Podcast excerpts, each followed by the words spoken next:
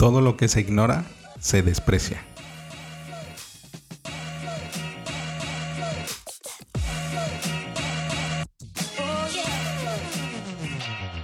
Hola, ¿qué tal? Bienvenidos a Ventaja Podcast, el podcast en donde hablamos de principios, estrategias y tácticas para los negocios tradicionales, online y startups.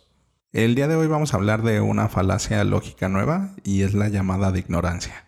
Si tienes alguna duda o comentario, entra a ventaja.com.mx diagonal contacto y házmelo llegar por medio del formulario. El argumento ad ignorantiam, que es también como se le conoce, es la falacia de que algo es verdadero simplemente porque no se ha demostrado que es falso. Es como cuando te dicen demuéstramelo y entonces se toma como verdadero. Y de hecho se usa de una forma influyente cuando te quieren dirigir tus respuestas o dirigir la conversación. La estructura de esta falacia tiene dos patrones básicos. La primera es que la declaración P no está aprobada. Entonces, no P es cierto. P es la idea que se está manejando. Y la otra estructura es la declaración no P no está aprobada. Entonces P es cierto. Ahí te va un ejemplo. Si uno argumenta que Dios o la telepatía, los fantasmas o los ovnis no existen porque su existencia no ha sido probada más allá de una sombra de duda, entonces ocurre esta falacia. Y por otro lado, si uno argumenta que Dios, la telepatía y bueno, todos los temas que te mencioné anteriormente existen porque su no existencia no ha sido probada, entonces también se argumenta de una forma engañosa. A continuación te voy a dar algunos ejemplos típicos de esta ignorancia y de esta falacia. Por ejemplo, a pesar de toda la charla, no se ha autenticado un solo informe de platillos voladores. Podemos suponer, por lo tanto, que no hay cosas como estos platillos voladores. Tampoco nadie se ha opuesto a las políticas de estacionamiento durante el último mes de clases. Así que supongo que esas políticas son muy buenas. Otro es que dado que la clase no tiene preguntas sobre los temas tratados, entonces los alumnos están listos para un examen. También otro ejemplo es que un profesor de biología en un laboratorio les diga que no hay evidencia de que las ranas realmente sientan dolor. Es cierto que muestran un comportamiento de dolor, pero como no tienen conciencia, entonces no sienten dolor. Es un ejemplo de esta falacia de ad ignorantiam. Por ejemplo, también en publicaciones científicas podemos encontrar esta falacia lógica. En la revista American Scientist extraje un párrafo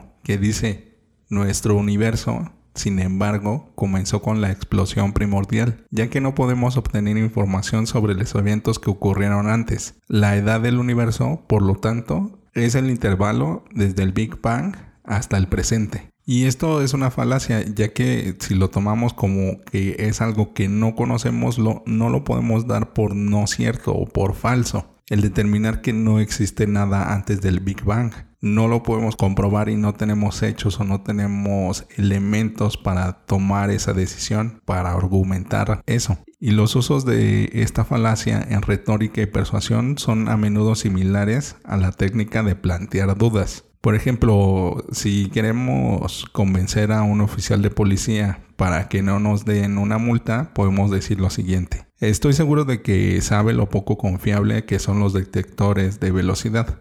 Por eso, vi en un programa de noticias que un árbol tenía una velocidad de 50 kilómetros por hora y en Querétaro en algún momento desecharon esas pruebas en el tribunal. Algún otro conductor debió haber enviado esa señal errónea. Probablemente usted cronometró el auto que pasó a mi lado, que se parecía al mío.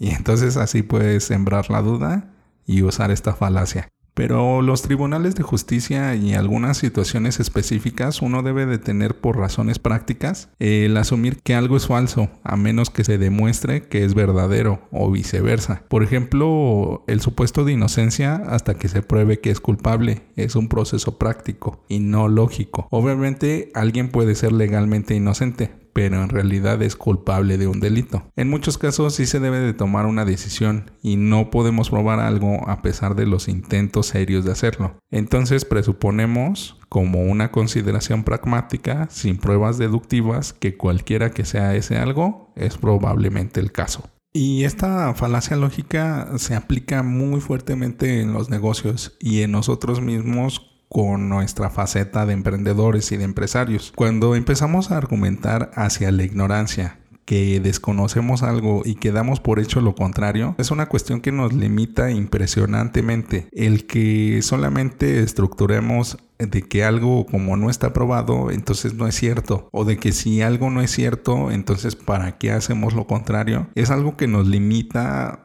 muchísimo. Y todo empieza desde nuestra cabeza, desde nuestras creencias, desde nuestros valores y de los mitos que nos vamos creando. Por eso una de las grandes enseñanzas que tuve al estudiar matemáticas fue el siempre dudar de todo y el de demostrar las cosas.